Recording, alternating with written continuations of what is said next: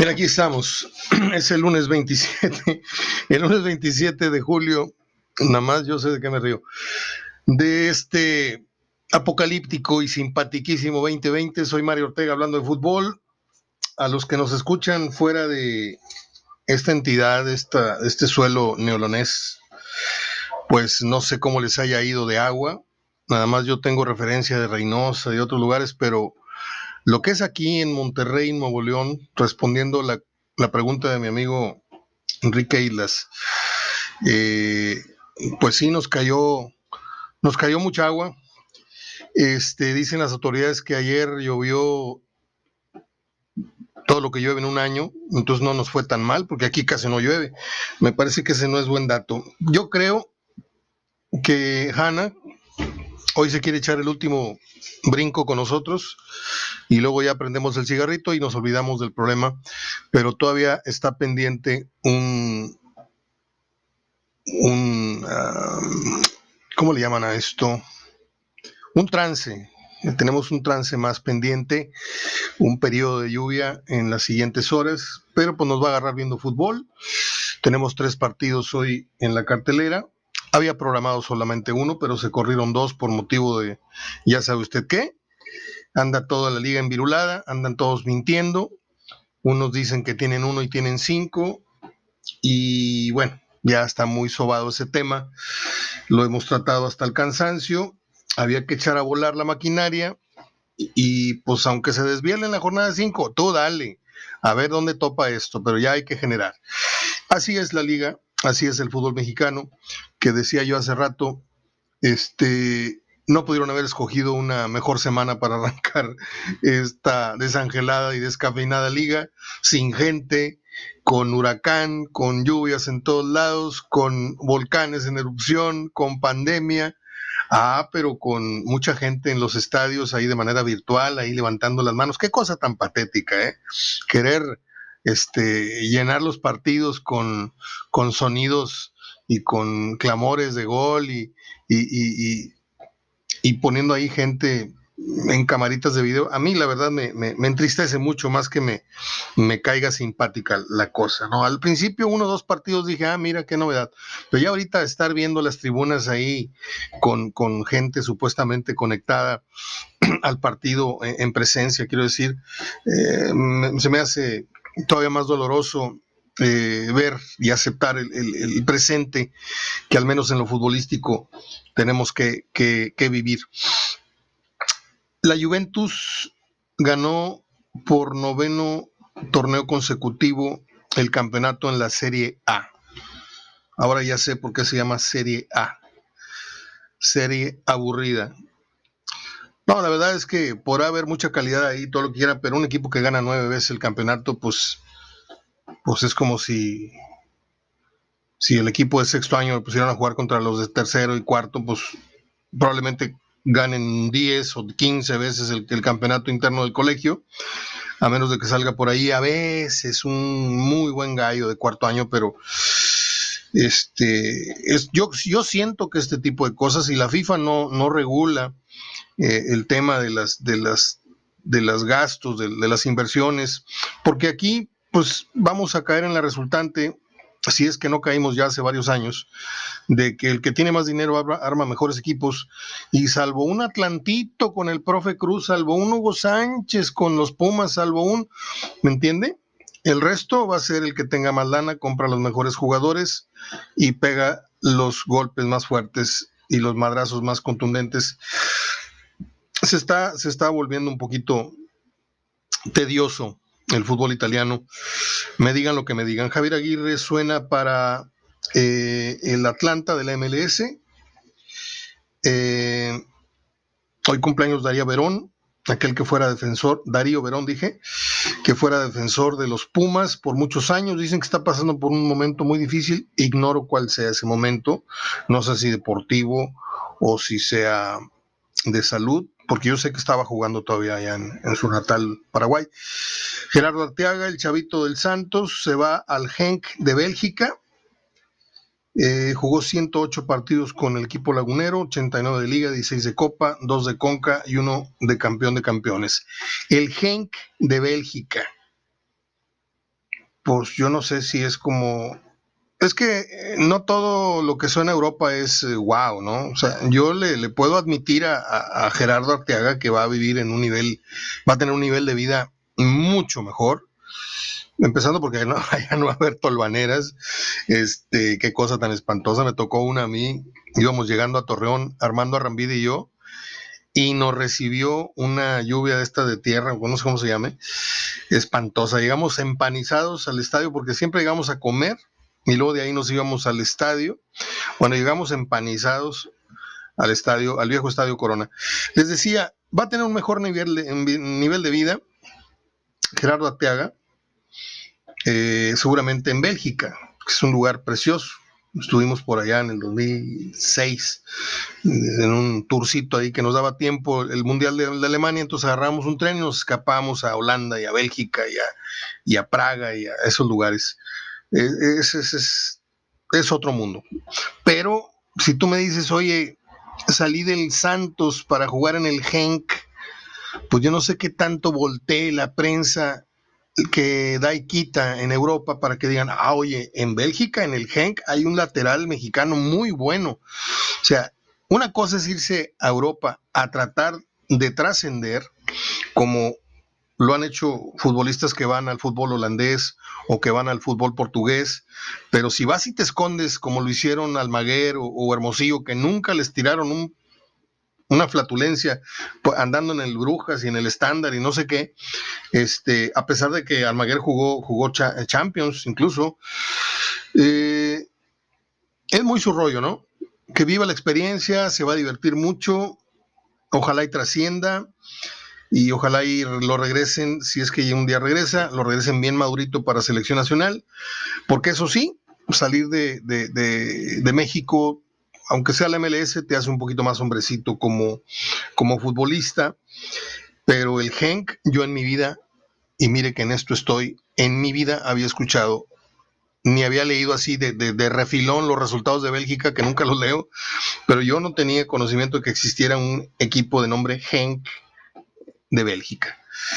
Eh, lo que sí es, es para ponerse a pensar, por ahí tenía yo el dato de cuántos jugadores laguneros ha exportado este equipo y cuántos hemos mandado nosotros, ¿sí?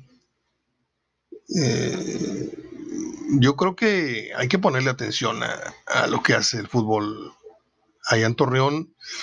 Eh, miren, el Santos mandó a este muchacho Joao Malek, que desgraciadamente pues tuvo ese, ese problema que lo tiene ahorita tras las rejas y espero que pase muchísimo tiempo más, porque se llevó de encuentro, bueno, ni para qué hablar de esto, es un desagradable. Se, fue Néstor Araujo estando en Santos, eh, mandó a Uriel Antuna en su momento. Entonces, este, pues aplausos, ¿no? Para el Santos, lo, ha hecho bien, ha ganado campeonatos, más campeonatos que nuestros equipos en, un, en un lapso de, torneos, iba a decir un lapso de tiempo, otra vez me, contuve, tengo que quitarme esa maña, de hecho no lo hice, lapso de tiempo es una redundancia, ¿eh? un pleonasmo, dicen por ahí. O no, compadre Raúl Orozco, le mando un abrazo a mi, a mi gran amigo Raúl Orozco, nos hemos reencontrado después de unos años, este, y hemos estado muy en contacto estos días de, lluvia. Hoy es un día triste para nosotros, los, los exalumnos, los que formamos parte de un grupo allá en la escuela, porque Raúl precisamente me, acaba de comunicar el fallecimiento de la madre de una de nuestras amigas más queridas, Susana Parga Ovalle. Este, falleció su mamá ayer. Ella era esposa de don José Luis Parga, del que les hablé el otro día en una editorial, que fue columnista y para mí el mejor, uno de las personas que me educaron a mí, aparte de mi papá, en lo que fue mi instrucción eh, de box, de conocimiento de box, don José Luis Parga. Y por cierto, fue la primera persona con la que volé yo, este, nos subió en un cumpleaños, no sé qué fue, me subieron a, la avioneta, don José Luis Parga tenía una avioneta allá en el aeropuerto que está allá para la salida a Laredo se me acabó la voz. Permítame tomarle el agua. ¿Cómo les va con las coteras? Eh? Ahorita hablamos de eso. Este, pues ya, ya le puse, Raúl, ya le puse el mensaje a Susana Parga, ojalá y lo llegue a ver. Este, y descansen para la señora que algunas veces nos atendía cuando íbamos a estudiar a casa de, de Susi. ahí estábamos Daniel, Manuel, Parchís, Raúl, este, otras veces también Leti, Leti López Lugo, y aquí en, aquí en corto, a cinco minutos de esta casa, eh, íbamos y estudiábamos por ahí. Qué triste noticia. Pero en fin, hay, que seguir. Eh, ¿Qué más? Javier Aguirre, ya les dije, suena para el Atlanta. Bueno, eh, tenemos que caer en, los resultados, en, los comentarios que les tenga yo de esta Corona Liga que arrancó. ya ni me acuerdo con qué. Ah, me arrancó con el Tigres 3-0 sobre Necaxa. Tigres pues me recordó aquel tigre del, libro La Selva, ese Shir Khan, cuando está platicando con, con Mowgli y de repente se empieza como que a afilar las uñas y de repente pum, pum, pum, le salen las, las, garras y, es una cosa este, impresionante, ¿no? O sea, el, volumen del tigre contra la cosita, los huesos del, niño en, en, la película, pues así se vio en Necaxa, una cosa bastante, bastante escuálida de equipo, mucho problema, Tigres este, pues como a recreo, salió a, pasear y a jugar y a divertirse. Cuando se aburrió dejó de jugar, le dio permiso tantito a, al Necaxa. De hecho, Nahuel cuando se aburre le, gusta cometer errores. Ya, ya lo he visto con lupa este, este caso, este problema de Nahuel. Cuando trae un exceso de personalidad o cuando algo lo hizo enojar arbitralmente o el rival o la, o la tribuna no, este, cae en excesos y, esta vez no fue un exceso de, nada de eso, sino que estaba tan aburrido el partido para él que él sabe que comete un error, hace una, comete una salida muy irresponsable eh, con el balón, es decir, tira el balón a una zona en donde no había posibilidad de que su compañero la, la contuviera y la, la condujera para, para, adelante y le regala un contragolpe al Necaxa que termina en un, en un disparo que controla en dos tiempos, pero yo lo sentí como que quería entrar en el partido, porque estaba tan aburrido el juego para Tigres, Necaxa era como el puñal de San Bartolo, puntiagudo y sin filo, este, y Tigres terminó por aniquilar con dos goles de Guiñac, que arranca muy bien el torneo, aunque Dineno ayer en el triunfo de Pumas 3-2 sobre eh, Gallos, ya lo alcanzó en esta, en esta tabla, pero va a estar, va a estar muy interesante la lucha por el goleo, ¿eh? porque yo les dije antes de los goles de Dineno, les dije aguas con ese delantero que compró Pumas el torneo pasado, apenas se estaba adaptando, ahorita ya está adaptado, el técnico que, que sea, que se vaya a quedar en Pumas, no importa, el que es perico donde quieres ver, y ese es goleador de los de de veras, y le va a dar la pelea a, a Guiñac, que creo que van a ser los dos de los tres gallos que van a andar peleando la, la punta del goleo. Eh, no es para echar las campanas al vuelo, no es tampoco para decir, no, pues es, el Necaxa. Tigres hizo un buen partido, hay que, hay que reconocérselo. Guiñac está en una forma física que no se la vi en los últimos dos o tres años, a pesar de que en los últimos dos o tres años ha quemado la liga pero ha quemado la liga porque ha tenido actuaciones muy esporádicas. De, repente se enracha, mete cinco o seis goles en tres, cuatro juegos y de repente desaparecen dos o tres. Y ahora lo estoy viendo incluso de armador y sale a la banda y levanta la mano y tú corre para allá y, tira la pelota hasta la defensa y luego se, corre. Yo creo que Guiñac hace daño en el centro, pero ya cuando se pone de táctico, cuando se pone a jugarle al Suazo, no sé si le convenga mucho a Tigres. Eh, pero bueno, mientras tengan el resultado en la, en la mano, este, no se les puede decir nada ni al Tuca, ni a Guiñac, ni a nadie. Yo hoy estoy aquí para reconocer y para aplaudir la gran actuación primera de Tigres que comió pichón en la persona de Luis Alfonso Sosa, que veía cómo a su equipo, pues, le estaban dando hasta por abajo de la lengua. El Chivas León fue un buen juego. Chivas no perdió de milagro porque Mena no salió de vena ese día. Tuvo dos muy claras y tuvo una tercera que los cronistas villamelones como Paco Villa, que no lo soportó. Usted va a decir, oye Mario, tú tienes un problema porque a ti nada te cae bien. Es que yo tengo una escuela, mis oídos tuvieron una escuela, mi persona tuvo una escuela periodística que hoy no me permite este, eh, consumir esta garnacha eh, futbolística que, Ahora, si usted nació, si, si usted es de la generación del perro Bermúdez, bueno, aunque el perro narra desde los 70s, 80s, pero es malísimo, el único mérito del perro es que tiene una caja torácica, tiene una voz impresionante, ese es el único mérito. Pero fuera de eso, el perro es insoportable. Es un yoyo tremendo te dice que él la cantó primero, te dice que él sin ver la repetición, este, los apodos que ha puesto el perro son de lo más impopulares, ¿sí? No sé si dos o tres acaso le llegaron a pegar, pero dígame, fuera del emperador, que yo no le digo emperador a, Claudio Suárez, este, fuera del matador, tal vez le diga a alguien el matador a Luis Hernández, tal vez todavía, pero todos esos apodos pueblerinos que, nos ha sacado de la manga, dígame dónde pegó ese chicle. Y en cambio Ángel Fernández, que en gloria esté, tenía una visión y un, un talento y una gracia para, para ello. Pero bueno, decía Paco Villa que que cómo era posible que ese remate y que no sé qué, y se lo comió vivo como dos o tres minutos, y luego hay un centro que peina JJ Macías, abro paréntesis, disculpas, yo pensaba que Macías estaba lesionado y que Chivas iba a tener problemas en un arranque de la liga, porque yo había entendido, o yo no sé si soñé o qué pasó, pero yo tenía en mi registro mental que JJ Macías se había lastimado y que no iba a contar Guadalajara con él los primeros 3, 4 partidos. Eh, no siendo así, creo que Guadalajara tiene para levantar sus buenos puntos en los primeros cinco o seis partidos del torneo. Eh, le tiran un centro, creo que se lo tira. No, no es cierto. El otro está, está, está envirulado. No me acuerdo quién le tira el centro, si el conejito o alguien. Y Macías, en un acto reflejo muy interesante, ¿sí? Es como cuando te van a tirar un pelotazo y, y mueves la cabeza y, y, tratas de que no te peguen en la cara y te pegan en, la pared, en un paretal dices tú, wow, qué buen reflejo. Pero de eso a que digas, se contorsionó y, sacó un remate parecido al de Borghetti. Estoy tratando de hacer la voz de Paco Villa.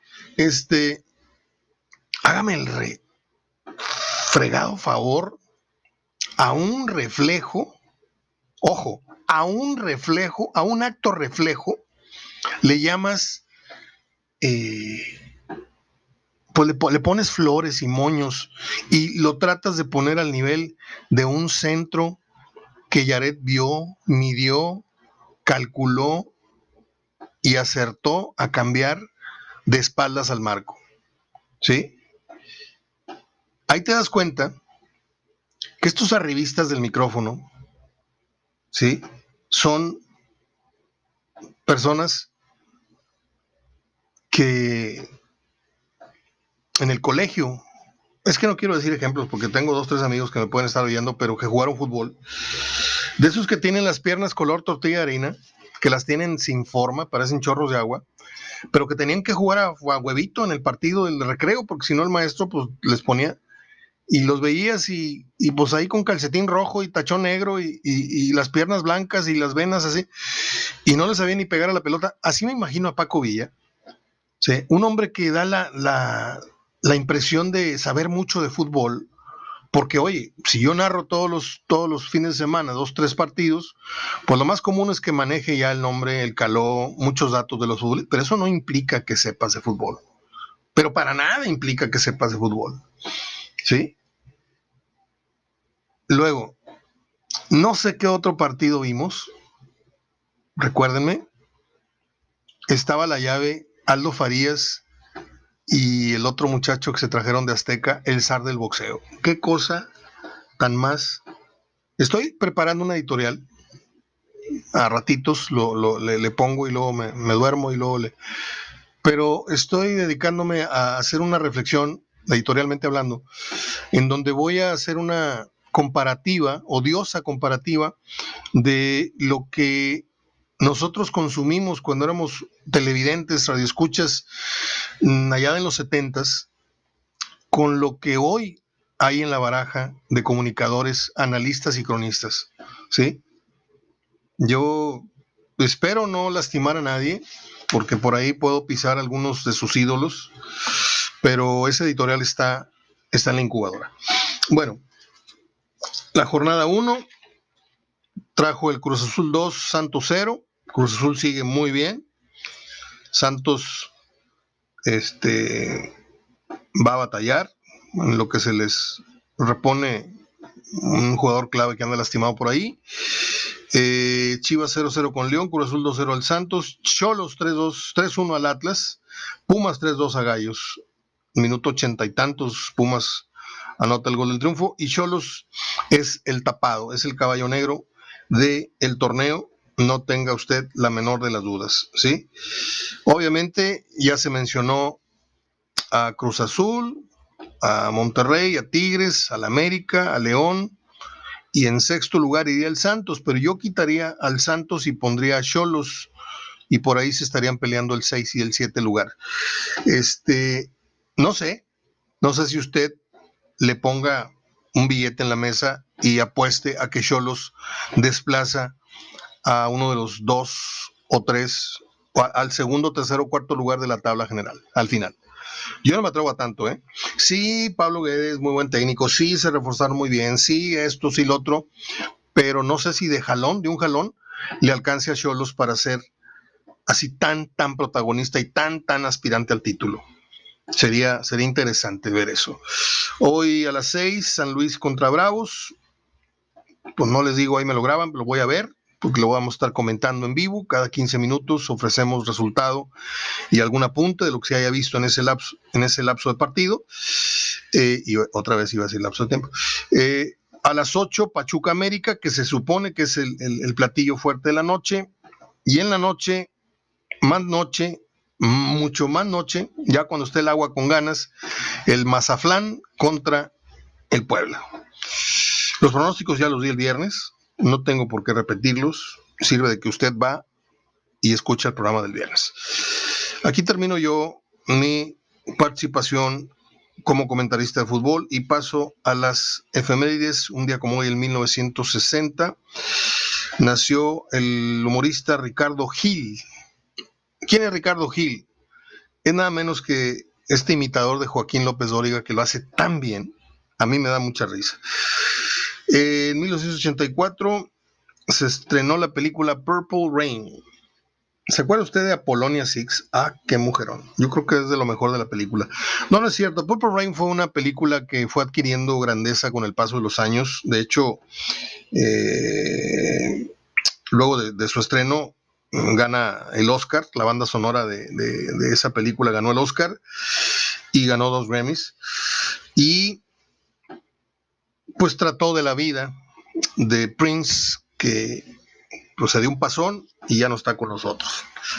Descanse en paz, Prince. Purple Rain, hay dos o tres canciones muy rescatables de ahí. En el año 2003 murió uno de los comediantes favoritos de mi padre y luego lo fue mío.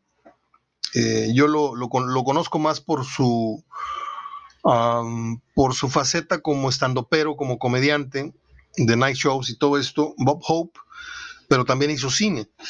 A Bob Hope se le reconoce el haber recibido muchos premios, muchos, reconocimientos por parte del gobierno de Estados Unidos por haber ido a amenizar muchas veces fue el que más veces fue a, actuar gratuitamente, como lo hizo Marilyn Monroe, por como lo hizo Dean Martin, como lo hicieron otros, este, a los eh, soldados, a los pobres conejillos de indias que fueron mandados a la guerra de Vietnam. Bob Hope. Murió a los 100 años este señor.